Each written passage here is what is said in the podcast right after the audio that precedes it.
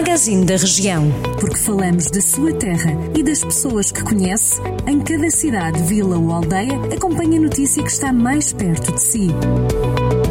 Magazine da Região. Edição de Irene Ferreira.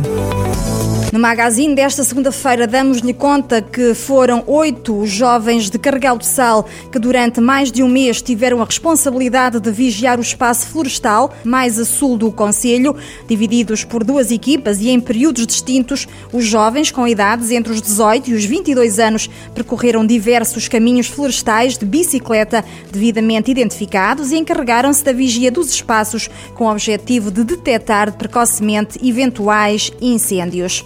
O Conselho de Castro Daire conta com 12 novas ilhas ecológicas. A iniciativa é da Associação de Municípios da Região do Planalto Beirão. Segundo a associação, já foram instalados 100 novos ecopontos de superfície em Castro Daire. O investimento representa um total superior a 367 mil euros. O projeto é realizado no âmbito da operação de instalações de novas ilhas ecológicas pela região, que engloba 19 concelhos. E mais de 5 mil garrafas de água foram doadas aos bombeiros voluntários de Penalva do Castelo.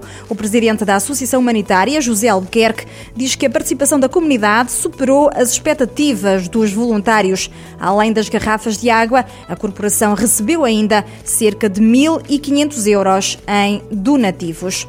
A Câmara de São Pedro do Sul aprovou o novo pacote de apoio financeiro às associações desportivas do Conselho. Os apoios são válidos para esta nova época. Ao todo, 13 coletividades recebem 285 mil euros. De acordo com a autarquia de São Pedro do Sul, o financiamento contempla 236.500 euros pagos em 10 parcelas durante a época desportiva, 48.500 euros refletidos em horas de uso das instalações desportivas e 400 quilómetros por equipa na cedência de transporte.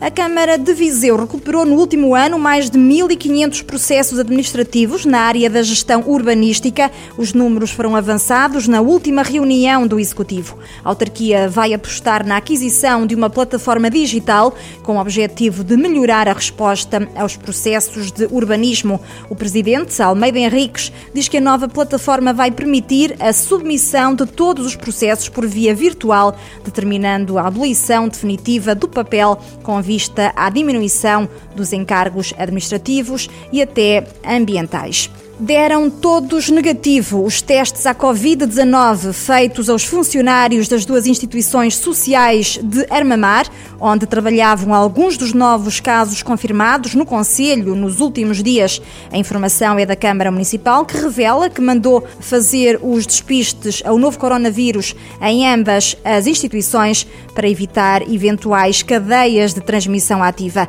Em Armamar, e segundo dados recolhidos pelo Jornal do Centro, há registro registro de 10 casos confirmados desde o início da pandemia. Estes são alguns dos assuntos que pode encontrar em jornaldocentro.pt.